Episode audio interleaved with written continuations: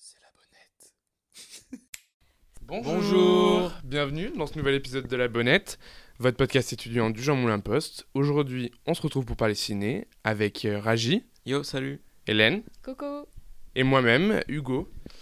Du coup, aujourd'hui, on parle euh, d'un truc euh, qui est assez perso, mais qui au final euh, touche tout le monde de près ou de loin, le cinéma. Et du coup, j'aurais une première question pour vous. Comment est-ce que vous avez abordé le cinéma pour la toute première fois? Du coup, je pense que moi, ça vient vraiment de l'enfance parce que comme j'étais fille unique, euh, en général, j'aimais bien euh, me poser regarder des films et un peu euh, m'évader avec ça. Et je pense là où ça s'est vraiment marqué, c'est quand je suis arrivée en France, donc quand j'avais 8 ans, parce que je sortais pas trop, parce que je connaissais pas énormément de monde et puis on bougeait aussi pas mal. Et du coup, ouais, moi, c'était vraiment. J'avais les films et les DVD pour m'accompagner, donc ça a commencé par là. Mais je pense aussi, c'est enfin, c'est l'amour, entre guillemets, du cinéma, c'est un peu mon papa qui me l'a transmis parce que euh, quand j'étais petite, c'était surtout avec lui que je me posais le soir et qu'on regardait plein de films, etc.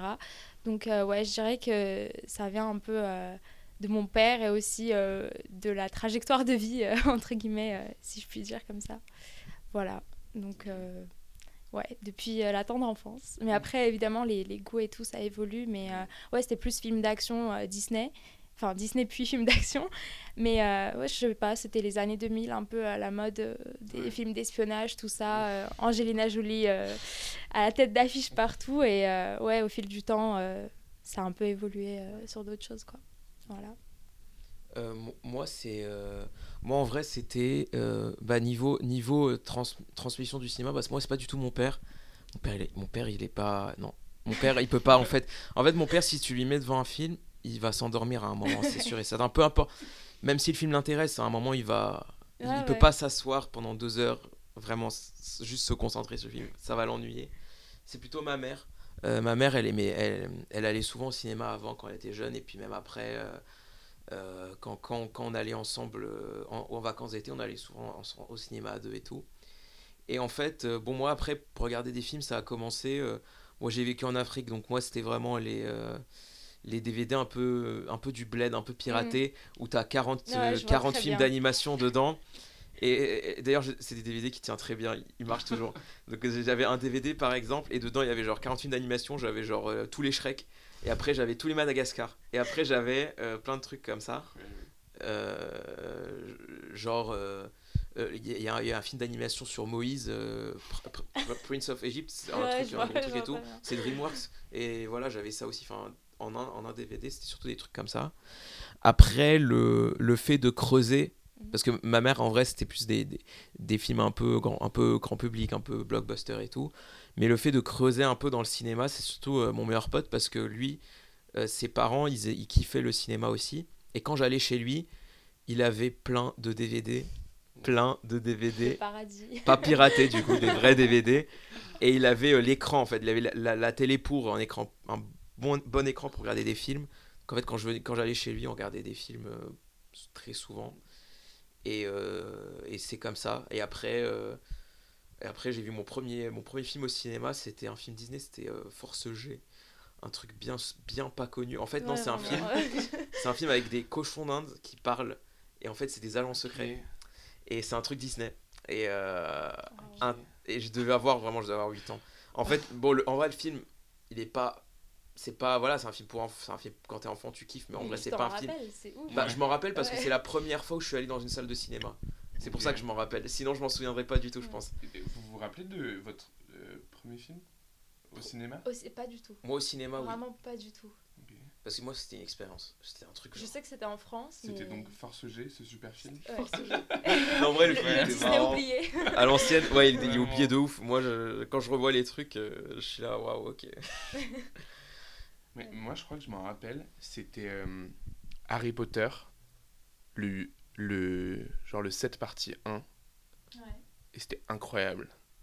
c'était. J'étais, ouais, c'est donc ça le cinéma. J'étais vraiment. J'étais choqué.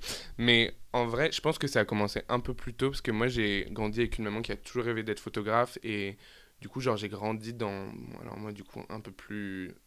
Un peu plus dans, genre. euh, Le cinéma français un Ouais. peu dramatique et théâtral. euh, Ouais, un peu Godard. un tout peu. ça. Ouais, ok. que- ouais, et aussi un peu plus comédie française, un peu plus. euh, du coup, un truc. que- Peut-être que, peut-être que je pourrais en parler avec un petit, c'est peut-être un traumatisme aujourd'hui. parce que je rejette un peu le cinéma français, du coup, mais, mais du coup, ouais, et forcément, euh, les Disney. euh, ma mère, elle m'a raconté l'autre fois que je passais mes journées à regarder les Aristochats euh, en allemand et en arabe.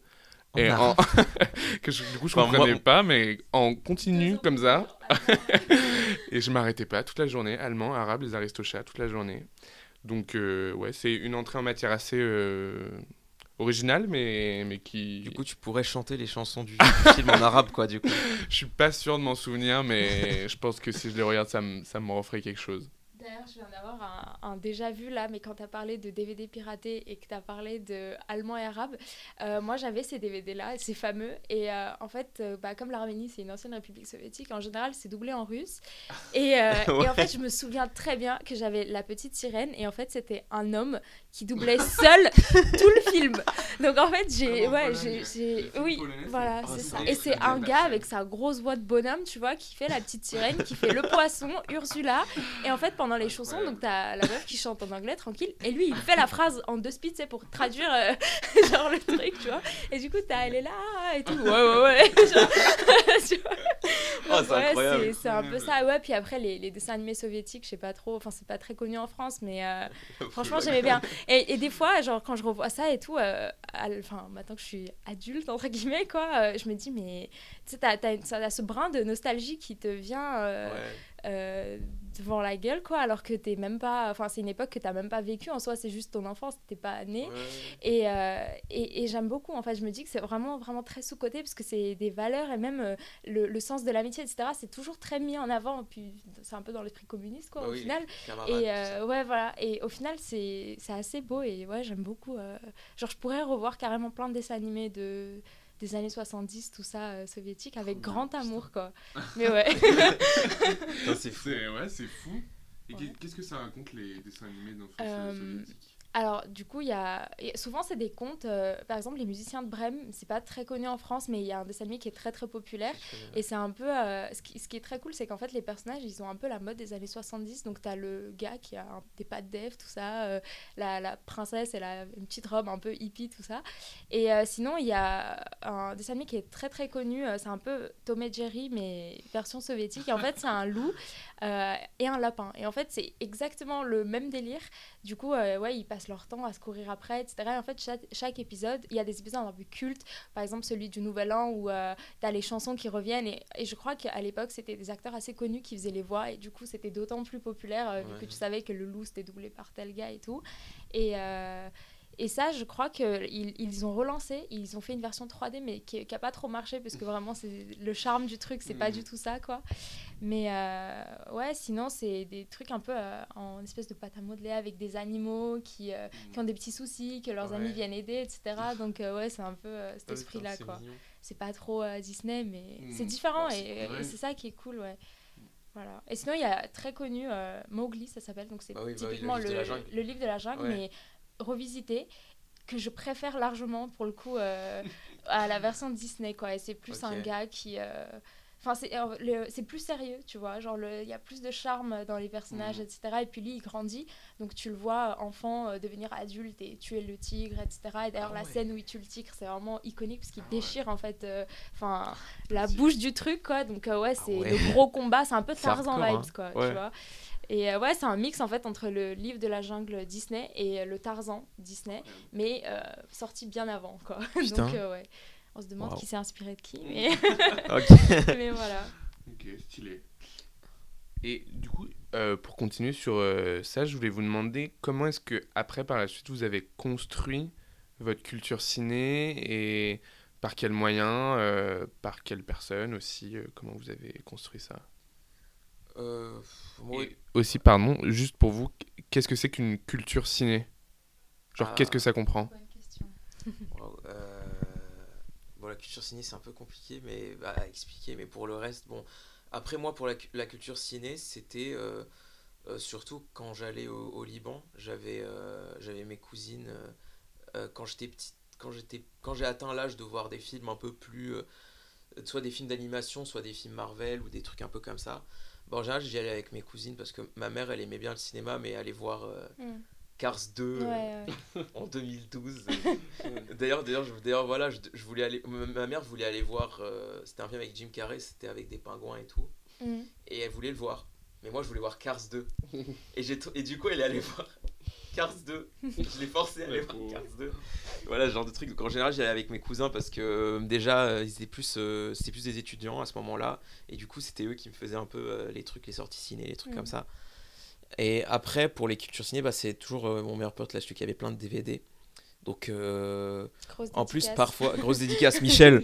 Et en fait, euh, en fait, c'est, euh, en fait, c'est parce que, en plus, des fois, euh, par exemple, le classique quand t'es, quand t'as fait des bêtises euh, samedi, t'as pas le droit d'aller de regarder la télé ou je sais pas quoi. Du coup, euh, parfois, il m'invitait, j'allais voir des films chez lui.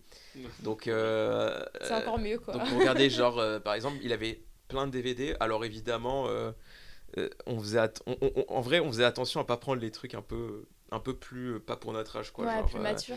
euh, donc on prenait en général, on regardait Indiana Jones, euh, euh, les Star Wars un peu, Seigneur des Anneaux, des trucs comme ça. Et après, quand on est arrivé au collège, euh, on a commencé à regarder des trucs un peu plus euh, genre Very Bad Trip, euh, le Loup de Wall Street. Ah, Celui-là, il nous a bien marqué, le Loup de Wall Street. Et puis après, euh, bah, en fait, j'ai, en fait, le moment où j'ai vraiment euh, construit vraiment mon- ma culture ciné, c'est quand euh, déjà ils avaient ouvert, ils ont ouvert une salle de ciné. euh, avant, avant, euh, avant chez moi, il y avait le Centre culturel français qui avait une salle, mais bon, il n'y allait pas souvent. Et sinon, il n'y avait pas vraiment de salle de ciné intéressante. C'était le bled, quoi. C'était un peu, Mm. euh, il n'y avait pas des salles vraiment cool. Et quand je suis arrivé en quatrième, ils ont ouvert une salle euh, en partenariat justement avec Canal Plus et tout. Et c'était pour le coup une, une bonne, une vraie bonne salle de cinéma. Et là, on y allait souvent, on y allait souvent là-bas. Euh, mais c'était qu'une seule salle. Mm. C'est-à-dire que c'est pas comme quand tu vas à l'UGC et il y a 10 salles Mm. et en fait tu peux voir le film n'importe quel jour. Mm. C'est il y a une salle et donc si tu veux voir Une le film, quoi. tu dois euh, non, il y a plusieurs projections mais c'est juste qu'en fait euh, faut que tu te programmes dans la Ouais. semaine. Ouais. C'est-à-dire qu'en fait, tu peux pas voir le, ce film n'importe quand dans la Mm. semaine. C'est-à-dire que le film, il sera public, il, sera, il va sortir. Il sort tous les mardis à telle heure, faut que tu te programmes, Mm. que tu y ailles. Et du coup, euh, mais il y avait les, les, les, les films qui sortaient, quoi. Donc, euh, on, avait, on avait vu, euh, je crois, le premier que j'ai vu, c'était le Pirate des Caraïbes, là, le dernier. Sinon, après, on a vu pas mal de films dessus. J'ai vu Midsommar, euh, par exemple. Enfin, des trucs comme ça. Et sinon, pendant le confinement, Netflix. En gros, Ah ouais, ok. Netflix. Et euh, je regarde pas mal de youtubeurs ciné. Et des fois, quand ils conseillaient des films, euh, je notais.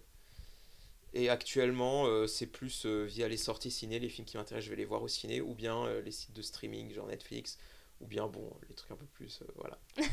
Euh, en sous-marin, tu sais, euh, quand t'as pas trop les moyens. Mais euh, Et puis le choix aussi, parce que Ouais. je trouve qu'en France, c'est connu hein, qu'on a les catalogues les plus pétés euh, à cause de la chronologie des médias. Donc, ouais, euh, ouais. Parfois, c'est pas parce que enfin, t'as pas le choix aussi. Mm. Mhm, euh, ouais. T'inquiète, on connaît. Et sinon, il y, a un youtubeur que j'aime bien, il s'appelle Tales from the Click, sa chaîne YouTube, j'aime trop. Il parle de ciné. Et en fait, il avait sorti un, un livre, c'était 100 films, sans histoire. Et en gros, il parle de, de films, plein, 100 films qui l'ont marqué durant sa vie. Euh, donc, tu as la partie sur l'enfance, la vingtaine, etc. etc. Et il y a 100 films. Et moi, je me suis mis pour défi de mater les 100 films. Incroyable. Donc, en fait, pour l'instant, euh, déjà, quand, quand j'ai eu le livre, il y en avait déjà une dizaine que j'ai vu. Et là, je dois être à 25% euh, Ok. du truc. Donc j'ai dû voir le 25 sur les 100. Sachant qu'il y a de tout, c'est-à-dire qu'il y a des gros classiques euh, et tout, et il y a des trucs un peu moins co- connus, euh, c'est super intéressant. Tu peux nous rappeler le nom? Euh, sans film, sans histoire, c'est le nom du livre, c'est le titre du livre. ouais. Stylé. Super cool, vraiment. Carrément. On note. Et du coup, ouais, voilà. Ouais, et bah moi pour le coup, euh, d'ailleurs tu me fais penser, faudrait que je m'intéresse un peu plus aux youtubeurs euh, ciné, parce que pour le coup j'en connais aucun. Euh, mais euh, moi je dirais que ça, ça a plus commencé euh, les années collège, et pareil c'était sur les plateformes de streaming, parce que c'était un peu euh, Netflix euh, qui commençait vraiment à percer euh, chez les jeunes et tout.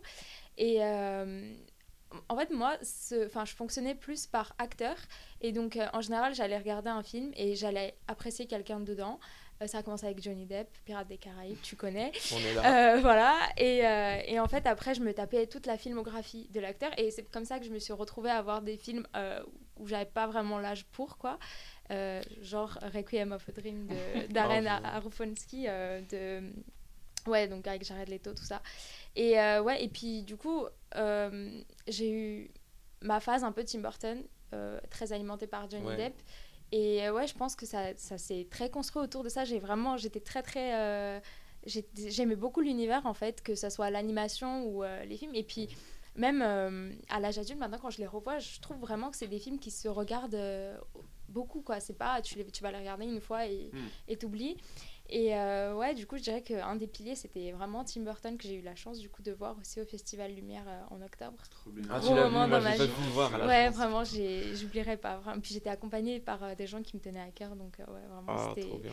la soirée quoi. Et, euh, et puis en fait, à force du coup de, de regarder la filmographie d'autres acteurs et tout, euh, bah, ça s'est un peu construit comme ça et j'ai commencé un peu à, à me dire ouais ça j'aime bien. Et puis en même temps tu grandis donc euh, ça s'est plus aussi penché vers tout ce qui était euh, un peu euh, psychologie, euh, policier, genre Zodiac, Seven, toutes ces, tous ces Ouais, films là ouais. quoi. Et d'ailleurs le Batman j'ai grave aimé. c'est génial, moi aussi. ouais. Et, et voilà. Et maintenant, je pense que euh, je reviens plus un peu à- aux racines. J'essaye de regarder vraiment les, les vieux films parce que je me dis, il faut quoi. Donc, euh, ouais, je suis un peu en train de regarder euh, Ouais. des vieux trucs. Et en fait, ça paraît ridicule hein, quand tu vois le jeu. Tu te dis, mais c'est surjoué, c'est c'est mal cadré. Enfin, tu, tu juges, mais en fait. D'un côté, par exemple, euh, Cléopâtre, je sais pas si vous l'avez vu, Non, je l'ai pas vu, mais je, je il, vois le. je il vois le est, film. il est infini ce film, il dure genre 3 heures et je crois que c'est c'est- encore c'est la version Mm. courte. Et ouais, en fait, t'as l'impression que c'est. Enfin, en fait, tu, tu méprends un peu euh, ces, ces vieux films, mais en fait, quand t'es devant le truc et tu te dis, mais pour l'époque, c'est c'est génial quoi. Ouais, ouais, ouais. D'avoir euh, un budget comme ça, de mettre des Mm. décors, des costumes, euh, enfin, des, des années de tournage pour. euh, pour que ouais, des petits jeunes aujourd'hui se disent ah c'est nul, euh, c'est quoi ça, euh, c'est quoi ces vieux effets là, mais, mais ouais.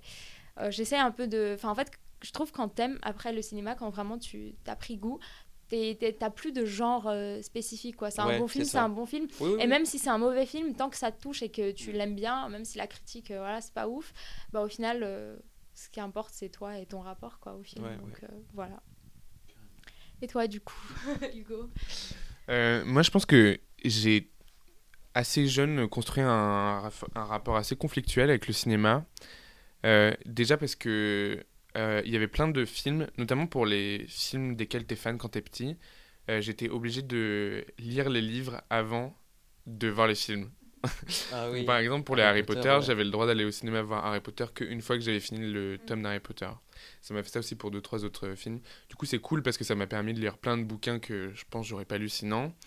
Mais du coup, euh, ça, couplé avec le fait que j'ai grandi, bisous à eux, mais avec des parents et des amis un peu euh, snob en, termes de goût cinématographique, euh, ça fait que j'ai créé un rapport un peu conflictuel avec le cinéma parce que euh, j'avais une mère qui ne regardait que des films français, vraiment un peu du grand cinéma français, quoi. Un père, lui, qui était plus contre euh, ce cinéma de bourgeois et qu'il fallait regarder les vrais films de la vraie vie. Et euh, des potes euh, euh, qui m'emmenaient au cinéma pour voir euh, le dernier Tarantino. Du coup, euh, j'ai grandi dans un truc où, euh, où pour moi le cinéma c'était un truc de goût c'était un truc de gens qui avaient du goût quoi et du coup euh, très vite je me suis senti de pas avoir le droit de d'aimer euh, Fast and Furious quoi Ouais. ou euh, des, des trucs un peu à la con comme ça mais que tu as besoin de regarder parce que ça fait c'est aussi partie de la, de la culture euh, cinématographique populaire et pas que marrant, populaire d'ailleurs. Et, et du coup moi c'est un peu à l'inverse de toi où j'ai commencé par regarder des vieux films assez jeunes et du coup maintenant je suis un peu dans ce truc de regarder des des films euh, des, des cultes quoi de du cinéma français ou autre mais mais que je j'ai pas forcément regardé par euh, par euh, par euh, je sais pas par Ouais, aussi, ouais. Et du coup, je trouve que ça participe vachement à ce truc de, de ce que reflète le cinéma socialement et de à quel point le miroir, c'est un reflet euh, aussi de, de, du classisme et des inégalités sociales. Et aujourd'hui, quand on regarde le cinéma français, bah, c'est, en fait, c'est un cinéma qui est extrêmement blanc, extrêmement bourgeois et qui, et qui va pas dans, dans, dans, dans, dans un cinéma progressiste, quoi. Et et pour avoir accès à ce cinéma-là qui est plus ouvert, qui est plus populaire, en France en tout cas, tu es obligé d'aller euh, dans, dans des petits, des petits sous-genres, des, des, réalisateurs que personne connaît, des réalisatrices, etc. Et du coup, je trouve ça dommage que aujourd'hui, par exemple, je prends un exemple qui est très local, mais le Comédia à Lyon, qui est un, cinéma euh, qui, qui, propose justement un catalogue de, de films extrêmement divers, de réalisatrices notamment extrêmement talentueuses. Mais en fait, bah, c'est un petit cinéma dans une grande ville qui en plus est un peu cher, qui a des horaires particuliers, etc. Donc.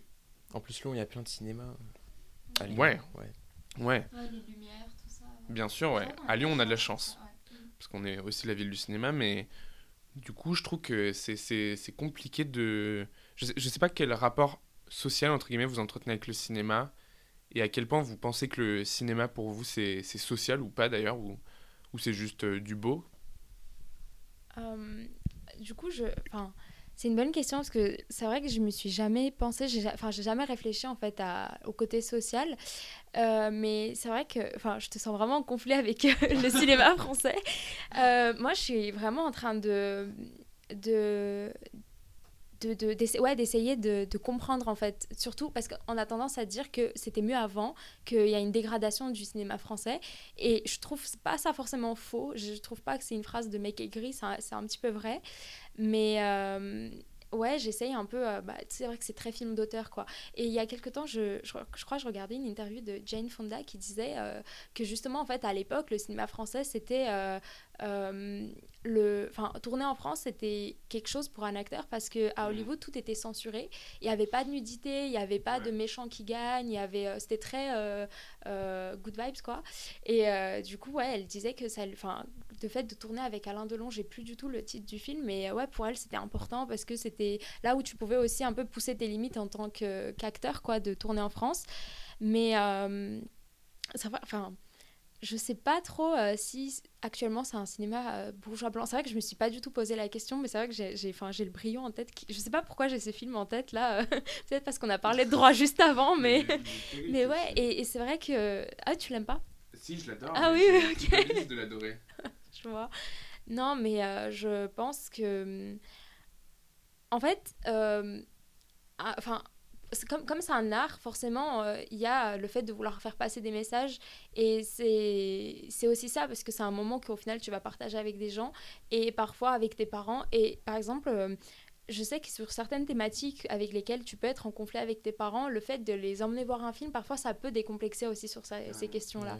Et, euh, et ouais, je, bah, je sais pas du coup si vous avez suivi, mais là il y a Pathé, tu, tu parlais de un peu les cinémas qui prennent.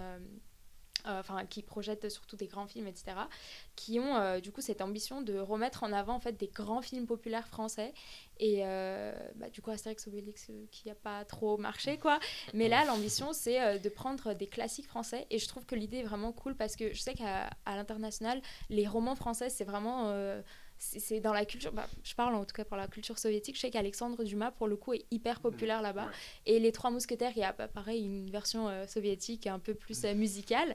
Et euh, le fait que là, ils aient fait Les Trois Mousquetaires avec un tel budget, etc., je, trouve que c'est vraiment une belle initiative aussi mmh. de, de, refaire briller un peu le cinéma français et je sais pas si vous l'avez vu, euh, je, il sort le 5 avril au ciné, mais si jamais vous avez l'occasion de le voir en avant-première, euh, il y a des petites euh, modifications de l'histoire, un peu plus d'inclusivité. et, je trouve que ça a vraiment hyper bien fait parce que on perd pas en fait la patte de l'époque en fait enfin le, côté historique et vraiment le roman enfin pour l'instant en tout cas c'est assez fidèle même si voilà il y a des petites modifications mais ouais je pense le côté social aussi c'est bah, au final c'est un moment de partage. Donc euh, j'aime bien en fait avoir ce sentiment parfois euh, où il y a le, le, le vivre ensemble parfois qui est mis en scène dans, dans, les films et où en fait tu vois aussi les gens sortir de la salle et être un peu euh, dans un état d'esprit lié au film. Et parfois je trouve ça très beau. Et j'ai eu, je crois l'été dernier, j'étais très intéressée par le cinéma indien qu'on a aussi tendance à un peu prendre de haut, etc. Et je parlais parfois avec des amis et tout qui aiment bien ça et qui ont eu la chance d'assister à des séances en Inde où c'est pas du tout en fait la même approche qu'en France. C'est-à-dire que les gens dansent, ils applaudissent à la fin d'un Ouais. film. Mmh. C'est euh, c'est ouais, c'est très carrément c'est très très vivant et même si euh, parfois tu as des films qui sont un peu lourds, ou même des films historiques, bah vraiment le côté musical, il s'adapte en fait. Donc c'est pas parce qu'on va danser parce qu'un mec est mort, non, c'est il y a le côté euh, musique mais ça va être plus dramatique et tout. Et euh, ouais, en fait, ce partage d'émotions, je trouve que vraiment pour euh, si tu veux en fait évoluer dans le côté enfin de lutte sociale, bah forcément c'est les émotions en fait qui, qui que tu devrais toucher pour que les gens aussi puissent comprendre. Et euh, je trouve que vraiment le cinéma c'est un bon outil. Après euh, la limite enfin je trouve que faudrait peut-être faire gaffe en fait pour pas que ça devienne un outil non plus quoi de de politique etc comme ça a pu être le cas à l'époque. Mais même là encore une fois ce qui est beau c'est que euh, même si en fait le cinéma a pu servir euh, à la propagande et tout, bah, au final ça reste un art et j'ai l'impression que même si on revoit ces films-là, bah, en fait tu arrives à trouver ça beau malgré le fait que ça puisse représenter une idéologie qui est pas forcément belle selon toi ou que, à laquelle tu pas. Au final tu es là pour le travail des, des, de- de- des acteurs et la beauté en fait de, de ce que c'est en tant que, en tant que tel. Je sais pas trop si ça répond à la question honnêtement, j'étais si, pas assez préparée, mais, euh, si. mais ouais, je pense que c'est plus cette approche-là que j'ai, que de quand même essayer de d'évaluer et d'apprécier le film indépendamment de, Ouais. du contexte en fait dans lequel ça a pu euh, être réalisé. Voilà. Bon, en fait, t'as tout dit, du coup, je suis un peu. euh, je suis un peu. euh, C'était hyper complet, c'était hyper intéressant. Je suis un peu, ouais. Mais peut-être ton, ton rapport, euh, est-ce que toi par exemple socialement ça a pu euh, te, enfin, te servir à... Forger, Ouais, voilà. Je sais pas, socialement pas vraiment, parce qu'en fait, moi, je. Bah, en fait, c'est juste, je- quand je regarde le film, je. Je me dis pas, ouais, c'est un truc de bourgeois, ou bien, Mm. ouais. Bon, il y a des trucs. euh, en fait, les, les- pour les, plus, les films les plus stéréotypés, tu le ressens un peu, c'est un Mm. peu lourd, mais je me pose pas trop la question. En fait, juste, je vais voir le film, et après, je me fais mon avis. S'il est bien, s'il est pas bien. Euh, bon, l'exemple le plus parlant, c'est peut-être Qu'est-ce qu'on a fait au bon Dieu Ouais, les films avec Christian Clavier en trucs avec, général, ouais. avec Christian Clavier où il joue un, un daron euh, un daron un peu raciste Mm. tout ça c'est genre euh, par exemple bah, par exemple moi le 1 je, je regardais avec, mon, avec mes potes on était morts de rire quoi Ouais, et après, bah j'ai trouvé que ça ils avaient pas besoin d'en faire d'autres et quand ils en Mm. ont fait d'autres je suis là J'ai- J'avoue que j'ai pas trop suivi les derniers non plus, mais euh, j'ai pas du tout regardé les derniers bon, je dois l'avouer quand même, ça me fait assez éviter. rire. hein, mais... non mais franchement en fait en fait j'ai remarqué un truc j'ai remarqué un truc c'est que l'humour un peu stéréotypé comme ça Mhm. ça marche plus dans les autres pays francophones qu'en Ouais, France c'est vrai. On est très sensibilisés, je trouve. C'est-à-dire ça. que tu mets qu'est-ce qu'on a fait au bon Dieu en France. euh, c'est vrai que c'est un truc populaire, Mm. mais la critique, elle aura tendance peut-être à un peu Ouais, euh, critiquer Bah ouais. le truc. Mais si je mets le film, par exemple, euh, à mes parents, euh, Oui. qui sont libanais et tout, ils vont... Et, ils vont Ah ouais, ils- ouais. j'ai- J'avais mis le film oui. à ma mère, elle était morte de rire. Mm. Et moi aussi. Mais en fait, je pense un peu le côté euh, tu sais, euh, du daron un peu conservateur, ça leur parle plus aussi. ouais. Je dis pas que c'est le cas, hein, mais euh, juste peut-être. euh, en fait, ils ont plus tendance à connaître des gens qui représentent aussi ces Ouais. stéréotypes, parce que c'est vrai que c'est beaucoup moins le cas maintenant euh, dans la société euh, française, mais. euh, Ouais, non, mais Mm. moi, c'est vrai que ça me fait assez rire, franchement, j'aime bien, même si c'est un peu honteux de l'avouer. Ouais. Mais... mais, même, mais même, en fait, les accents. Ouais. Genre euh, euh, l'accent africain quand tu regardes quand t'avais quand moi j'ai vu que moi j'ai vécu au Burkina Faso quand je regarde avec des potes et qu'il il y a l'accent africain et Mm. tout c'est ça nous fait trop rire alors qu'en fait euh, en France ça va être considéré un peu euh, un peu stéréotypé fait, et tout en fait ça dépend du, Ouais. de la- du contexte je pense Ouais, puis moi, je Mais- trouve, ce que je trouve dérangeant, c'est que je suis pas sûr que le film ait été fait dans l'optique de que pour certaines personnes, il y a un processus d'identification.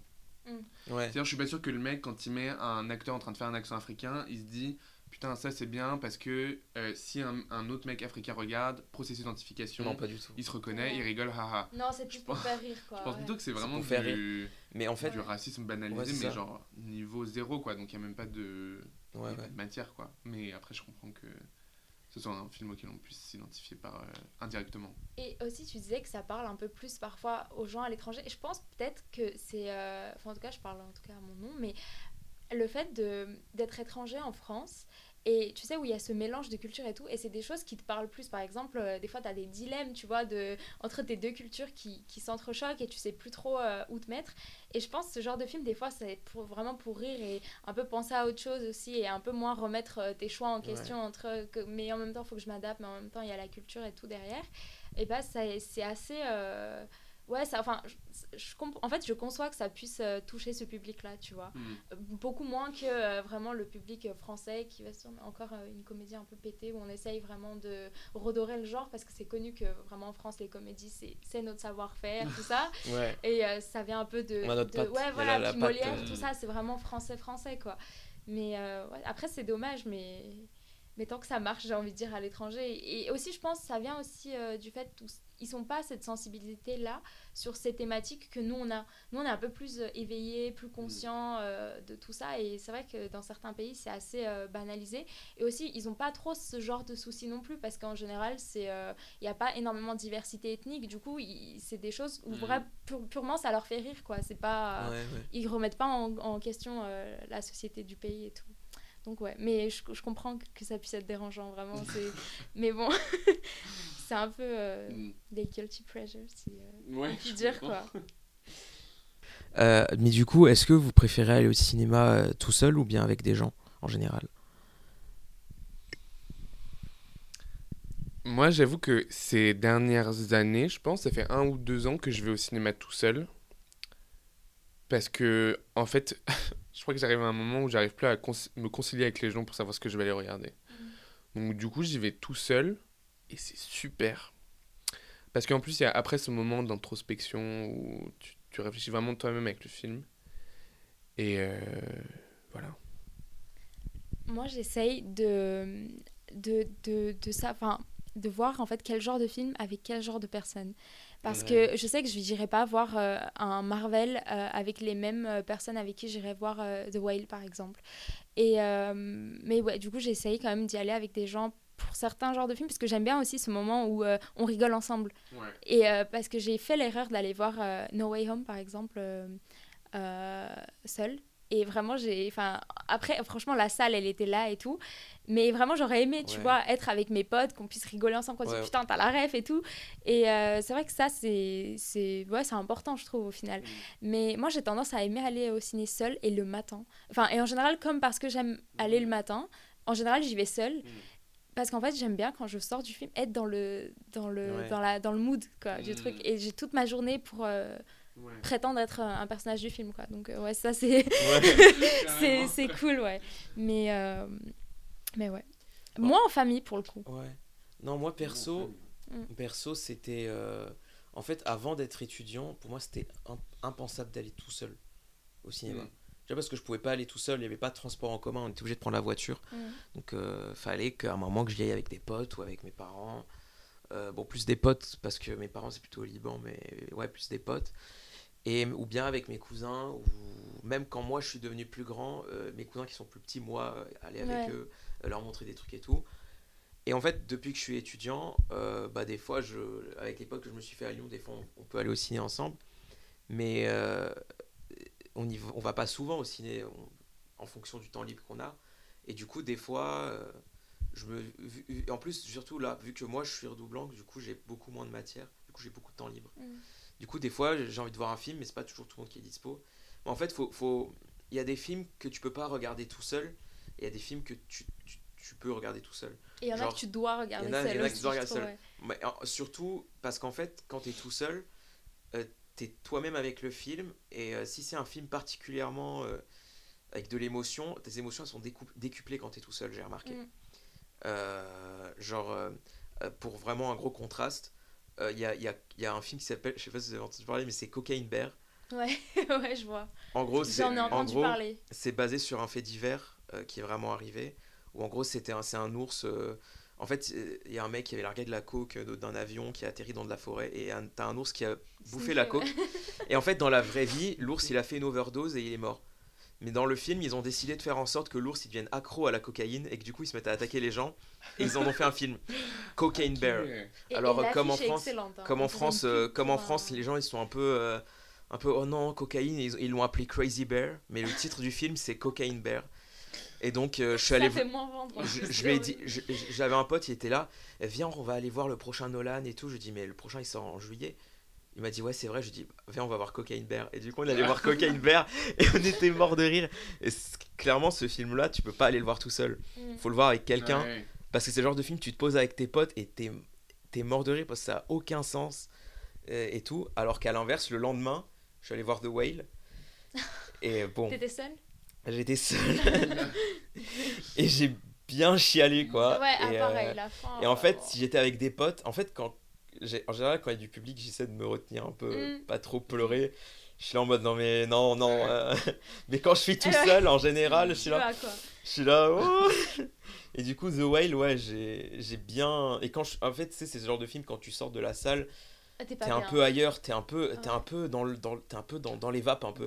C'est-à-dire que tu marches et tout, mais tu parles avec tes, parents, ils t'appellent alors le film c'était là, tu Ouais, t'es ouais, blasé, ouais. Et, et même quand je suis rentré chez moi, ça m'a tellement impacté qu'en fait je, je parlais avec mes parents Mm. et j'étais hyper euh, hyper maussade Mm, quoi. mm. J'étais vraiment triste de ouf et j'étais de mauvaise humeur et coup, Ouais, Mes parents, ils temps, pensaient- pas, mes parents ils pensaient que j'avais un problème et en fait je sortais du film et Ouais. j'étais euh, j'étais encore dedans quoi.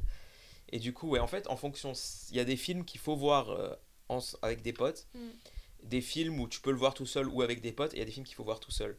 Quand t'es du genre à un peu euh, un peu Ou alors des gens très proches. du genre ouais quand t'es du Genre à pas trop montrer tes tu émotions quand t'es du genre à pas trop montrer tes émotions c'est mieux qu'un film bien avec de l'émotion faut que t'ailles voir tout seul mais ça dépend ouais En général, j'ai l'impression que c'est les comédies qui sont. euh, En fait, à chaque fois, quand t'es seul devant, et à chaque fois, moi, j'ai cette réflexion putain, j'aurais trop aimé être avec telle personne, Ouais. et on, on se serait tapé des barres sur ça, tu Mhm. vois.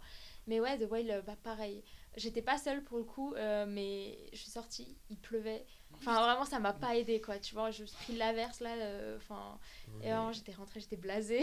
mais... en fait en plus à la fin de la salle je regardais les gens toute la salle était en larmes Ouais. et moi j'étais là oh, putain Et même, en général, des- après ce genre de séance, les gens se lèvent pas. Genre, ils sont encore Oui. dans, le, dans leur Ouais, fauteuil ouais. en train d'essayer de se remettre ouais. et tout. Et moi, je, moi, je, je voyais- en plus, la- sans spoiler, mais la, la fin, elle arrive un peu brusquement. Mm. Et du coup, t'es là, C'est blanc, quoi. C'est blanc c'est blanc, ah, c'est fini. Et tu vois le générique, était là. Putain. carrément. En plus, c'est blanc, et en fait, ça reste blanc. Et donc, t'as toute la lumière dans la gueule. On voit bien tes larmes, on, vraiment toute la salle Ouais, voit ouais, bien ouais, que t'es en train ouais. de chialer euh, tes morts. Mais ouais. Euh, bon, après, c'est ça, bah, c'est ça aussi, quoi, le cinéma au final. Ouais, carrément. c'est ça, c'est euh, pleurer pour euh, des gens qui n'existent pas. Donc, ouais. Et moi, j'ai deux questions un peu plus pratiques. Est-ce que à la fin d'un film, première question, est-ce que vous restez pour les les les, les génériques de fin Et deuxième question, est-ce que ça vous est déjà arrivé d'applaudir à la fin d'un film avec le reste de la salle? Euh, bah, les fans du MCU euh, savent qu'il Ouais, faut. on euh, ouais. On est là. Euh, parfois, ça m'arrive, mais euh, en général, quand je sais que c'est un film d'auteur, non. Parce que je sais pas, je sais qu'il y aura rien après, quoi. Mais, euh, mais ouais, c'est c'est arrivé. euh, bah, Spider-Man, hein, voilà, tout le monde. Enfin, c'était vraiment un stade, quoi. C'était plus une salle de ciné, tout le Ouais, monde ouais. criait, tout le monde applaudissait et tout. Et vraiment, j'ai adoré. Euh, mais après, j'ai pas eu. J'ai pas eu cette chance-là, non, de- d'assister à des séances. En tout cas, pas à des séances normales. Euh, oui, les avant-premières où il y a les acteurs, etc. Évidemment, ça applaudit. Mais euh, sinon, à part les Marvel, non, j'ai pas, j'ai pas eu cette chance-là. Ouais, ouais. Bah moi, bah moi c'est un peu pareil, c'est-à-dire que les scènes post-crédit, on sait que, en fait, quand tu, regardes- quand tu vas voir un Marvel, tu sais qu'il va y en avoir une, parce qu'en général, tu as le doute, est-ce qu'il va y en avoir une, est-ce qu'il va... Mais Marvel, tu sais qu'il va y en avoir une à un moment, à la fin, et du coup, pour- Voire même deux. voire même deux des fois, parce que tu as le générique, euh, le générique euh, Ouais. principal, où il y a un peu de... La scène post-crédit. et ouais, tout. Et après, tu as le, le générique où il présente tout le reste de l'équipe, et à la fin, il y a une autre scène, en mode... euh, C'est vraiment juste avant que l'écran devienne noir, t'as une autre Ouais. scène, quoi. Et en général, à ce moment-là, les gens, ils sont partis. Ouais. Et du coup, quand t'es resté, tu t'as sens, espèce de là, t'étais un bon, Voilà, toi. je suis un vrai, moi. Ouais, c'est ça. pour les Marvel, parce que oui, pour les Marvel, c'est évident. Mais euh, en général, euh, pour les post-crédits, non, je j'attends pas. Après, pour appla- applaudir avec la salle, ça dépend. Ça dépend du film. Par exemple, euh, encore le MCU, mais euh, Avengers Endgame, bon. Ah ouais. Bon, ouais. Ou bien No Way Home. euh, Ouais, No Way Home. voilà, Spider-Man, tout ça. Mais même voilà. pendant le film No Way Home, il y avait des applaudissements à chaque Même- rebondissement et tout, c'était génial. Même. Black Panther, parce qu'on parlait du, euh, du fait que, en, par exemple, tu disais que dans le- qu'en Inde, il y avait beaucoup plus Mm. de. Voilà. Et moi, je l'ai vu, euh, je l'ai vu au Burkina Faso, en Afrique, Black Panther. Ah, La salle ouais. était blindée et c'était un délire où il y avait plus de place. Du coup, les gens ils prenaient les sièges de l'accueil du, du truc et ils les mettaient dans la salle et ils s'asseyaient comme ça. Et en fait, euh, c'est-à-dire que Black Panther en France, même si il a fait pas mal d'entrées en France aussi, mais en France c'était plus en mode tu regardes le film Mhm. et tout, je pense. alors que je l'ai vu quand je l'ai vu à Ouaga, à chaque fois qu'il y avait une blague, la salle elle éclatait de rire. Et les gens étaient là. Et, et même des fois, il y, a- il y a un méchant qui meurt qui le mérite. Et t'as t'as- t'as les- n'avait derrière. Oui, voilà, c'est ça, bien fait pour toi. Et t'es devant. Et après, ouais. bien d'avoir des salles vivantes. Ouais. Ouais, ouais, ouais. En fait, ça dépend du film. Oui. Par exemple, The Whale, euh, j'ai envie Ouais, que non, la salle mais- soit morte, Ouais, tu vois. Ouais. Mais Quoique des- je me demande en vrai si ça rajoute pas un côté encore. En fait, tu peux pas réagir à ce film. Genre vraiment, peux pas. tu, tu le tu subis peux en pas fait. t'exprimer. tu- Ouais, voilà. Ouais, tu, tu subis le truc et. Tiens, putain. Ouais. ouais, voilà. Ok. Euh, moi, est-ce que je reste? Oui, je reste, mais je reste pas trop pour lire le nom de tous les gars et tout. Plus parce que souvent à la fin d'un film, j'ai besoin de un peu redescendre. Mhm. Et du coup, le fait est que je reste dans mon siège et je regarde euh, ce qui se passe, mais, mais voilà. Et puis, je- j'essaye de le faire de plus en plus parce que je, je me dis que c'est quand même important de d'essayer de bon je retiendrai pas leur nom je sais pas qui sont la moitié des gars mais juste d'essayer de regarder et de rester par euh, entre guillemets respect pour tous les gens qui ont travaillé sur le film. Et euh, les applaudissements ça m'est arrivé une seule fois et j'étais hyper étonné parce qu'il y avait pas beaucoup de monde. C'était pour le dernier film de Omar Sy Tirailleurs. Et j'étais assez étonné parce que bon, c'est un film qui est extrêmement puissant, euh, qui, est, qui est fou. Euh, mais c'est pas ce qu'on pourrait attendre d'un grand film euh, qui, qui se la joue un peu quand même, parce que c'est un, peu, il, c'est un film qui a, qui a des prétentions de grand film quand même. Et j'étais étonné à la fin, enfin, j'étais pas étonné que tout le monde applaudisse à la fin, mais c'était la première fois que ça m'arrivait et j'ai trouvé ça tellement. euh, c'était beau quoi, parce que c'est en plus un film qui a été très critiqué, tout ça, donc ça rajoutait d'autant plus au fait que euh, les gens. Considérait le film et lui disait qu'il était légitime et j'ai trouvé ça beau et je trouvais ça dingue et je me suis dit qu'on devrait faire plus souvent d'applaudir les films et parce que c'est bon, les personnes les acteurs et les, ré- les réalisateurs l'entendent pas mais je trouve ça important de En tant que spectateur. en tant que spectateur aussi, ouais. d'exister aussi pour le film et de pas juste être un spectateur passif euh, qui est dans son siège et qui attend euh, le début la fin Ouais. et, et je trouvais ça top lui, ouais carrément ouais. Mais en fait, parfois, j'ai l'impression que c'est le film en lui-même qui pousse les gens à, à applaudir. C'est en fait dans le sens où, par exemple, si je vais voir euh, un- une, une comédie euh, classique un peu, bon, ok, j'ai kiffé. Même si j'ai kiffé le film, je vais pas applaudir à la fin et tout. Mais quand tu as vu un gros film bien épique, avec euh, plein de d'émotions dans tous les sens, Mm. plein de trucs, à la fin, des fois, euh, soit parce que, euh, en, général, les gens, ils, applaud- ils applaudissent parce que Naturellement. en fait. par rapport à l'aventure qu'il y a eu. Hmm.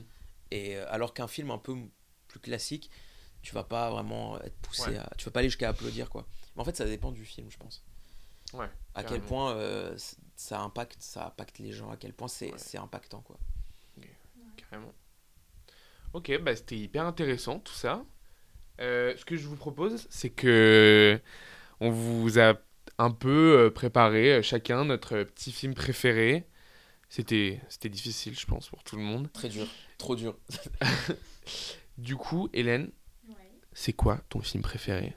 Alors, euh, mon film préféré, c'est pas un très grand film pour le coup. C'est euh, un film qui est sorti en 2015 de Guy Ritchie qui s'appelle Agents très spéciaux en français et en anglais c'est euh, The Man from Uncle et Uncle tu l'écris en acronyme. Et euh, en fait, c'est adapté d'une série euh, des années 60 qui a le même titre. Et en fait, j'adore ce film parce que pour moi, il regroupe en fait tous tous les éléments que je pourrais aimer dans un film. Donc, euh, de l'humour, mais en même temps des thématiques assez euh, sérieuses parce que l'histoire là, du coup, c'est les années 60 euh, dans, à Berlin, euh, qui est du coup divisée, où en fait, tu as un agent de la CIA.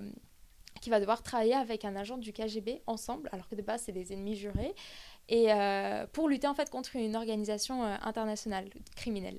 Et euh, donc ouais, en fait euh, tout le film, euh, même la musique est assez, dans, assez rythmée, assez aventurée, mais en même temps t'as as beaucoup de, de, de jazz, tout ça. des, des, ouais, c'est assez joli comment c'est fait. Il y a pas mal de scènes qui auraient pu être cultes, je trouve, qui ne le sont pas. Je sais pas pourquoi. Ça n'a pas trop marché. Et, et, et ouais, en fait, c'est un film qui est assez. que tu peux voir avec tes parents, qui est pas. Voilà, c'est pas très. Enfin, il n'y a pas énormément de nudité, je crois qu'il y en a quasiment pas. Mais. euh, et en fait, tout au long cette espèce de rivalité en fait, entre le, bah, le soviétique et l'américain. Mais en fait, alimenté par quand même une sorte de bromance entre les deux qui est très très bien mise en scène. Ouais. Et euh, c'est un film que j'ai vu genre au moins une dizaine de fois. Parce qu'à chaque fois que je le tout. conseille aux gens, ah bah, je le regarde avec eux et euh, que je pourrais encore revoir. Et je trouve que ouais, un film préféré, c'est un film que tu peux quand même revoir pas mal de Mm. fois. Ouais. Donc euh, ouais, je dirais que c'est ça, mais euh, c'est pas assez représentatif, je trouve, du cinéma. Mais euh, si je devais vraiment choisir un seul film à conseiller aux gens, euh, dans tout contexte, t'es pas bien, tu le regardes, t'es es même, t'es t'es content, tu le regardes, t'es encore Mm. plus content, ça te met dans une bonne vibe et tout. Et euh, oui, puis au final, un peu le côté historique, c'est bien, c'est ce que j'aime aussi euh, Ouais. chez Ouais. les films où tu peux aussi apprendre un peu euh, des choses, pas que ce soit forcément fantastique et tout. Donc euh, ouais, au final, euh, c'est ce film-là. Ok. Et Est-ce que c'est important pour toi, quand tu regardes un film, que ce soit un, un, un beau film, dans le sens euh, esthétique, bien monté, des belles images, etc. Euh, ça aide. Je trouve que ça aide énormément. Et d'ailleurs, le cinéma indien est vraiment sublime sur ce côté-là. Euh, mais après, euh, en fait, j'ai pas le souvenir d'avoir. En fait, si, si le film est, est pas très beau esthétiquement, il faut qu'il y ait un, un élément auquel je puisse me rattacher, soit un acteur que j'aime bien. Et donc, euh, tu sais, tu te sacrifies un peu. euh, Un, un truc un côté annexe. Ouais, voilà. Ou alors euh, que ça soit un truc assez fantastique, une saga que t'aimes bien et donc t'as envie de voir la suite, même si les effets spéciaux sont un peu dégueulasses. voilà. On parle en connaissance de cause là entre ce qui est en train de se passer. ouais. Tous, Mais tous. ouais, je trouve que c'est assez important. Ouais. Ant-Man. J'ai pas vu. Moi non plus, mais je sais. ok. Et, et vous, du coup? Euh, moi, alors j'ai pas, pas de film préféré parce que c'est trop Mm. compliqué. Je peux pas choisir un film et dire que c'est mon préféré. Mais du coup, je me suis dit que j'allais choisir un film et là, c'est encore plus compliqué. Je sais pas, j'aurais pu parler plein de films. hein. J'aurais pu parler du Loup Wall Street que j'ai dû voir six fois euh, tout, euh, ou bien. euh, Je l'ai pas vu. Il est incroyable. Petite confession. Incroyable. bah, bah, c'est pas celui-là que j'ai choisi du coup. Euh, Sinon, je t'aurais harcelé. mais non, en fait, moi, j'ai choisi de parler de Whiplash. Oh, Je sais pas si vous l'avez vu. Ouais.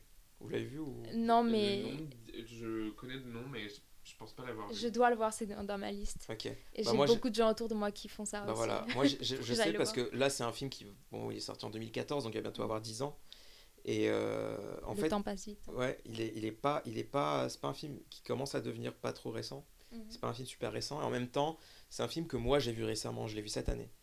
Je l'ai vu euh, je crois que je l'ai vu en décembre.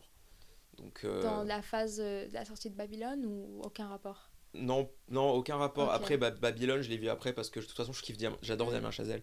Mais euh, mais non, c'est pas c'est pas à cause de Babylone, c'est vraiment parce que je, je sais que c'est un film exceptionnel et que mon, mon pote me harcelait pour que je le regarde. et que le, le- juste la- le- la- l'histoire m'intéressait, j'avais vraiment envie de le voir et j'ai pas regretté quoi. Et aussi parce ah oui, mais juste euh, juste vite fait parce que voilà, il faisait partie du truc là sans film sans histoire. Il y avait Whiplash dedans et j'ai dit c'est le moment. Il te l'a vendu quoi. Il me l'a vendu. non mais je savais qu'il était bien mais je, je l'ai vu dedans, j'ai dit voilà, c'est l'occasion, je remplis ma liste et tout et j'ai pas regretté. Et en gros euh, en gros, ça parle donc d'un jeune de 19 ans, en gros, qui, euh, qui étudie le- la musique, mais le jazz. Et en gros, il est dans une université. il la présente comme étant la, la- la- une des plus grandes universités de musique et tout. Et en fait, ça, donc, euh, en fait, c'est un truc. Il y a un côté un peu élitiste dans le truc. C'est le jazz, tu vois, le- la musique un peu. Et mais le- le- par exemple, il y avait, il avait une, je- par exemple, euh, pour dire un peu le côté, il y avait une affiche qui disait euh, qu'en gros, euh, un batteur, fi- finir comme batteur dans un groupe de rock, c'est c'est c'est- nul, quoi. C'est genre, t'as raté ta carrière, quoi. C'est un peu cette vision, c'est un peu ce genre de personne, genre le jazz, c'est la meilleure musique du monde, etc. Mhm. Et en fait, il est batteur, du coup, et euh, il y a un peu un esprit un peu, un peu euh, parcours du combattant, il veut être le meilleur. Et en fait, il va tomber sur euh, un... Le cœur du film, c'est la relation qu'il va avoir avec un prof. Et en fait, ce prof-là, il a une méthode pédagogique vraiment très, Particulière. très particulière, où en fait, il pousse ses élèves le plus à bout possible. En, en fait, selon lui, si tu pousses tes élèves dans, le- dans, les, dans leur retranchement, ça va leur faire devenir des, lég- soit- des légendes. Le problème, c'est que soit ils deviennent des légendes, soit ils se suicident après, en Mm. fait. Mais lui, il s'en fout. Lui, euh, voilà, c'est le jazz, je sais pas quoi. Et en fait, tu as cette relation entre ce, ce, ce gars, ce jeune qui veut devenir batteur professionnel et tout, et euh, son prof qui est. euh, Sadique. c'est une merde, hon- honnêtement. Et il il y a plein de moments où tu es là, mais c'est un fou. Le, le prof, c'est un fou. Et en, en fait, il y a une, une relation entre les deux. C'est-à-dire qu'en fait, il souffre à cause de ce prof-là, mais il veut, il veut, il veut en fait lui prouver qu'il est fort. Mm. Et donc, euh, il y a des, plein de trucs comme ça. Et ce que je kiffe avec le film, c'est le, le réalisme du truc. C'est-à-dire qu'en fait, euh, en fait, quand il joue de la batterie et qu'il est, et en fait, le prof, il est là, joue plus vite, il joue plus vite. C'est pas assez vite, joue plus vite. Et en fait, il, il joue de plus en plus vite. Et le prof, il, il- il- il s'énerve sur lui de plus en plus. Non, tu dois jouer plus vite, je sais pas quoi. Et en fait, tu vois la, tu, la souffrance, elle est réelle parce que T'es je- dedans, en gros. il était dedans, tu vois il- la sueur, euh, tu vois les ampoules aux, aux- aux mains, le sang et tout. Et en fait, c'est c'est très réel parce que justement, Damien Chazelle, quand il faisait les scènes comme ça de batterie, il disait pas couper. Mm. Justement, il, faisait, il disait jamais couper pour faire exprès, pour capter le moment où il est le Mm. plus en souffrance. quoi. Et donc, le, le, le sang, le sang bon, il a, ils ont accepté, l'acteur, il, il, il a- il savait qu'il Mm. prenait des risques quand il jouait, mais en gros, par exemple, quand dans le film, il y a des moments où tu vois le sang sur les cymbales à force de jouer, bah, c'est le sang du, de l'acteur, c'est pas, c'est Ok. pas faux quoi. Et il y a plein de, plein de scènes incroyables, j'ai pas, j'ai pas trop envie de spoiler parce qu'il y a plein de moments où tu es là, tu t'y attends pas, quoi, c'est tac, tac, tac.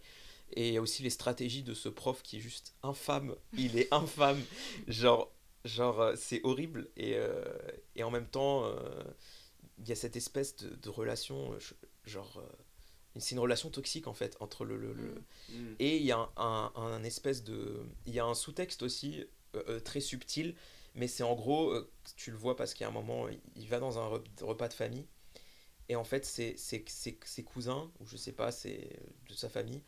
En gros, ceux-là, ils ont des carrières de ouf. Genre, il y en a un, euh, il est à l'université, il fait Sciences Po, euh, etc. Et t'en as un autre qui. euh, voilà, qui, qui euh, t'en as un autre, voilà, il est, euh, il fait du rugby, euh, enfin du football, du, du football américain, Mm. et il est super bien calé dans sa promotion. Et en fait, il le regarde un peu de haut, Mm. le mec qui fait du jazz. euh, Mm. Et du coup, là, ça, par exemple, il le prend pas bien, etc., etc. Et il y a aussi le côté où, à cause de ce prof-là, il va délaisser toute sa vie. Il va, il va, il va s'enfermer sur lui-même. Il va pour faire que de la batterie. Et, euh, il- et en fait, le film, ça explore ça, en fait. Il va arriver presque jusqu'à se détruire, quoi. Ouais. Et en gros, tu explores ça. Et c'est un film incroyable. Les acteurs sont trop forts. Il a l'air hyper bien. Euh, L'acteur qui joue le prof, c'est euh, le même acteur que celui qui joue. euh, Les journalistes dans Spider-Man. Ouais, j'ai De- plus Le, le Spider-Man de Tobey Maguire euh, des années 2000, le, le- le journaliste. euh, C'est vraiment honteux, quoi. On sait pas comment s'appelle ouais, le mec. je sais pas, mais il est trop fort et dans le, dans le Spider-Man, il faisait trop rire à chaque fois.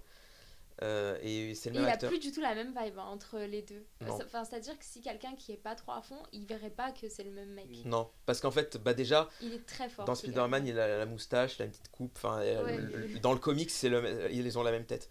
Mais alors que dans Whiplash, il est crâne rasé, Un tout peu rasé, stock, tout un peu, un peu, euh, un peu baraqué, un peu bien, bien, bien habillé et tout. Mm. euh. Et en fait, c'est aussi la, bah, après c'est Damien Chazelle, du coup c'est pas, c'est évident, mais la musique elle est incroyable. Mm. Enfin, euh, la musique elle est incroyable, ouais. Et en fait, euh, bah, c'est normal vu que ça parle de jazz, donc la musique doit forcément être bien, c'est obligé. Mais c'est vraiment la musique est incroyable. Et surtout la, la scène finale que je ne vais pas spoiler, mais qui est incroyable, que j'aimerais spoiler mais je peux pas. Elle est incroyable, donc euh, rien. Et en plus le film il est pas très long. Je crois qu'il dure 1h50, 1h40 euh, tout au plus. Ouais. Et donc euh, ça se regarde super vite. Et de toute façon même tu vois pas le temps passer.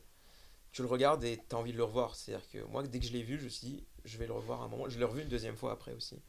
Mais ouais c'est un film que tu regardes, que tu re-regardes et c'est... Si, si vous si vous l'avez pas vu, il faut le voir. C'est un truc à voir. Ok, Donc ouais voilà. super. Ajoutez à vos listes. Ajoutez à votre Place, liste. Vous n'avez pas le choix. vous, êtes, vous êtes obligé. On t'écoute du coup pour euh, ton film préféré, Hugo. Allez.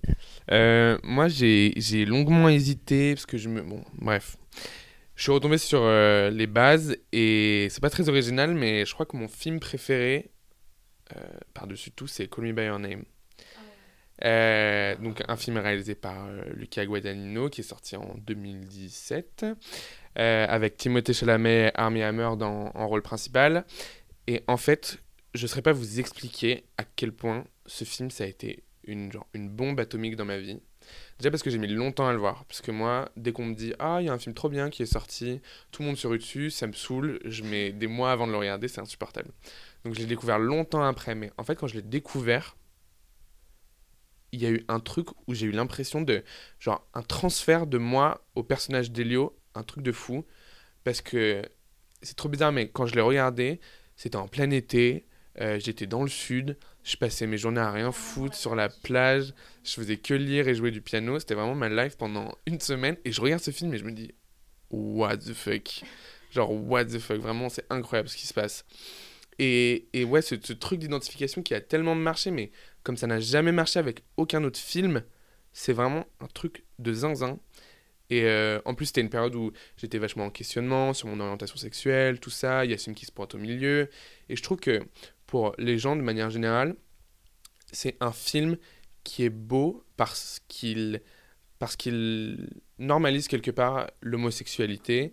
Et regarder ce film à une période d'adolescence où tu te poses beaucoup de questions, ça peut vraiment euh, être un, un, séisme, quoi. Et, et je trouve que c'est un film qui est beau en ce qu'il en normalise le coming out entre guillemets et dans le fait de ne pas, pas en faire un aveu mais d'en faire euh, une nouvelle comme une autre quoi et c'est en ça que j'ai trouvé le, film hyper beau et donc sur ce truc d'identification il est, il est vraiment hyper efficace parce que les personnages sont magnifiquement écrits sont vraiment réels quoi t'as vraiment des scènes de vacances de famille euh, euh, normales quoi que tout le monde pourrait vivre euh, et en plus, c'est un film qui est esthétiquement magnifique. Euh, ça, c'est pas un secret. Le film a été tourné uniquement au 35 mm. Donc, c'est ce qui donne au film ce truc, cette patte euh, hyper rétro et juste euh, magnifique. Et moi, j'adore les, les, films avec des longs plans sur du vide, sur euh, les films qui prennent leur temps, qui vont dans le beau, qui vont. Moi, j'adore. Donc, c'est vraiment un, un film euh, qui est fou. Les dialogues sont incroyables. C'est vraiment de la poésie. C'est des grands monologues sur euh, des leçons de vie de, de, de vieilles personnes. Moi, j'adore ça. Celle de son papa en tête. Incroyable cette scène. Moi, scène qui m'a fait le plus chier de tout le cinéma, je pense. Et, et c'est aussi un film qui est beau parce que c'est. Moi, je trouvais que c'était vachement un film de corps. C'est vraiment un film de chair où. où sans être vulgaire. Sans être vulgaire. C'est un film qui est sensuel sans être vraiment sexuel. Mmh. Il y a une scène, il y a plusieurs scènes de sexe, mais qui sont jamais euh, explicites. Et ça reste toujours dans le beau où tu vois des corps euh, se tordre, faire des figures, mais, mmh. mais c'est jamais, euh, c'est jamais sexuel ou obscène. Et c'est ça qui est vraiment incroyable. Et c'est un film qui a eu pas mal de controverses, notamment parce qu'il a été dit qu'on on faisait encore un film qui mettait en scène un homme plus vieux euh, qui attire, euh, un peu prédateur sexuel. Moi, je trouve que c'est un sujet qui est. C'est vraiment un sujet, je pense. Parce que vraiment, je pense que dans le cinéma, il faut, il faut, faut arrêter avec euh, le fait de normaliser la pédocriminalité et ce genre de choses. Là, pour le coup, je pense vraiment que c'est bien fait dans le sens où déjà c'est le personnage plus jeune qui va vers la personne plus âgée, qui au début même le repousse, etc. Donc je trouve que c'est bien amené. Et puis ensuite, il y a aussi eu le sujet de, du fait que Armie Hammer avait commis des agressions sexuelles, ce qui est beaucoup plus délicat, tout ça. Bon, ça arrivait bien après le film, mais donc, voilà, je pense que c'est important de partir euh, en regardant ce film avec ces éléments, si vous l'avez pas déjà regardé. Foncez. Ouais, foncez. Et, et, voilà, c'est juste un film beau euh, et, et, sublime et magnifique et plein de profondeur, plus qu'on ne le croirait, parce que c'est quand même un film très populaire, et donc euh, voilà. Bah écoutez, c'était. Quelqu'un. Qu'est-ce que qu'est-ce qu'on peut rajouter? Alors, euh, moi, je trouve ça assez euh, drôle qu'en fait, on, est, on retrouve Armie Hammer dans deux de nos films, parce que pour le coup, dans bah, Le Russe est joué okay. par Armie Hammer aussi, qui est excellent d'ailleurs. Euh, donc, ouais. Tu peux rappeler le nom de ton film? Ouais, c'est The Man from Uncle. Et il était okay. sur Netflix à un moment, et en français, c'est Agents très spéciaux. Ok, ça me dit grave quelque chose. En fait. Voilà, et il y a Henri Cavill, du coup, qui joue euh, okay, l'américain. Ouais, J'allais dire l'anglais, non, ouais. il est anglais, mais il joue un américain, qui s'appelle Napoléon d'ailleurs, mais euh, voilà. ouais, non, mais bon acteur, honnêtement. Et ça aussi, après, c'est vrai que c'est un débat, mais ça lui enlève pas son talent, quoi. C'est des agressions, etc. Mais euh... je vais pas normaliser ça, non, c'est pas ce que hein. j'entends. Mais évidemment. Oui, après, ça la question de... ouais. Puis le film a été fait avant, et, et, voilà, c'est ça.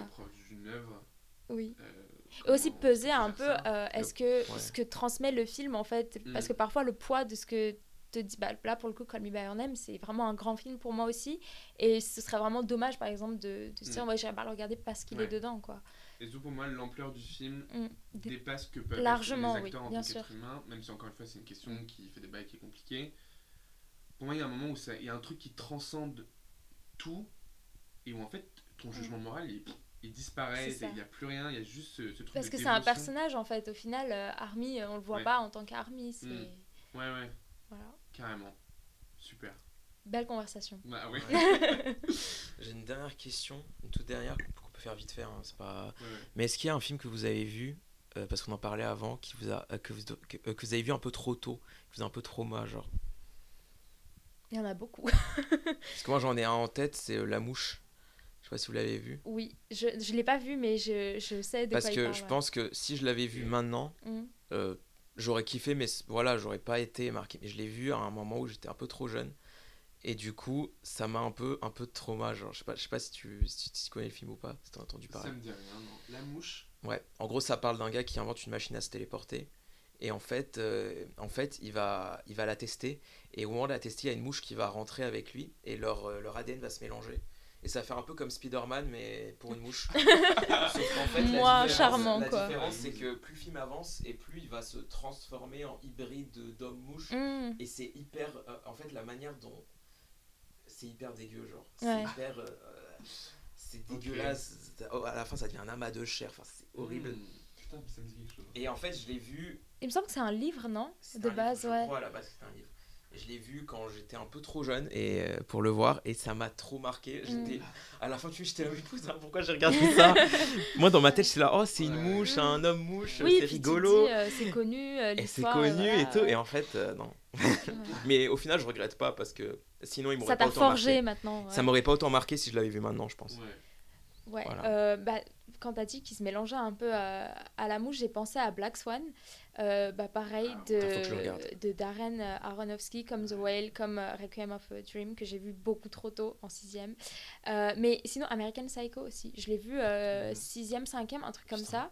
Mais ouais, non, Ah mais voilà, moi c'était ça, c'était j'aimais bien l'acteur et donc Mhm. j'allais me taper Ah. euh, les films de l'acteur et donc là je, ça devait, bah, Bah, soit Batman Jared à- Leto ou euh, Christian Bale, un peu les deux peut-être, je sais plus. Et ouais, je me suis retrouvée à voir euh, des films euh, et parfois ne même ne pas trop les comprendre en fait au moment, euh, Ouais. de- par exemple avec M Psycho, j'étais là genre ouais le mec est fou. Non, mais en fait, pas du tout. Enfin, c'est une critique sociale. Hélène, réveille-toi, quoi. Enfin, je l'ai euh, vu, moi je l'ai vu euh, il y a pas longtemps et à la fin je te l'ai hum, Du coup il l'a tué ou il l'a il l'a pas Ouais. tué et en fait je sais pas et je dis waouh ok. Mm. Non, mais oui. Bah, ouais. Après, tu... je sais pas si vous faites ça. Vous lisez des fois des explications ou pas euh, de films? Ça dépend. En général je vais voir des critiques. Ah ouais. Ouais, plus des critiques que des explications. Ouais. Après, moi, je vais sur Sens Critique. et, euh, et voilà, euh, en général, pour, euh, pour les critiques. Mais en général, ouais, je regarde des, des critiques ciné sur YouTube ou des trucs comme ça. Ok. Podcast aussi, il y a des, très Des bons podcasts, podcasts, ouais. euh, Ciné, ouais. ciné, de recommandations. Ouais, ouais, ouais, aussi. euh, Sinon, bonne appli, Letterbox. Je sais pas si Il y a vous un avez. excellent podcast sur euh, le ci- euh, Letterboxd. qui parle pas Ouais. de. Il y a un excellent podcast qui parle pas de ciné, mais qui a un épisode sur le ciné. C'est La Bonnette. Donc, Ah, euh, allez, ouais. allez, re- et voilà, la promo qui passe bien. Et oui, et oui. Mais oui, sinon, si vous voulez plus vous organiser dans vos listes de films, euh, c'est Letterboxd. Après, elle est disponible qu'en anglais. Et en fait, vous créez un compte, vous avez votre profil. euh, vous pouvez mettre vos films préférés, vous pouvez faire des listes. des- Il y a, il y a, il y a vraiment tous les films du monde, même des très vieux films, euh, des petits courts-métrages pas trop connus, des fins fonds du monde. Il y a tout dessus.